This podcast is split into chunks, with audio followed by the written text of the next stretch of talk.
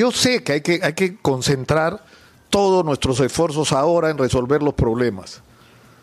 Pero lo que no podemos permitir es que los responsables de esta situación no paguen por lo que nos han hecho.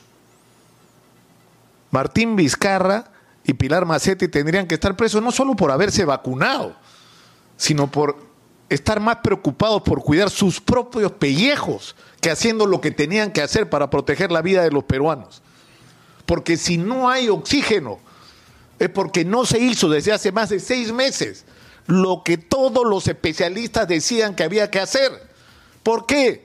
Porque lo que estaba ocurriendo con las segundas olas en todo el mundo y empezaban a darse señales es que era peor que la primera. Y que si ya habíamos tenido y teníamos una carencia de oxígeno, esto se iba a multiplicar si pasaba como era previsible que ocurriera en el Perú lo que estaba pasando en el mundo. Y no se hizo lo que había que hacer.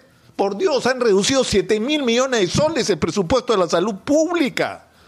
Por eso estamos como estamos. Porque no han adquirido las plantas, porque no han intervenido a los productores de oxígeno para poner el oxígeno gratuitamente en manos de quien lo necesite. Porque no se activó la planta de Loroya diciendo que iba a demorar meses. ¿Cuántos? Dos, ya pasaron seis o siete desde que tuvimos esta discusión. Hace rato que eso debería estar funcionando como muchas otras plantas del país.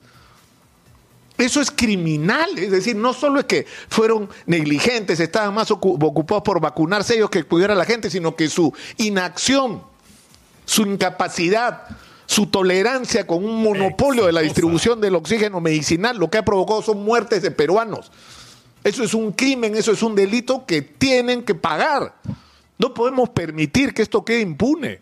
No hay derecho a que esto sea así por las vidas de las miles de personas que están muriendo y que no deberían morir asfixiadas como están muriendo. Una de las peores muertes que un ser humano puede tener.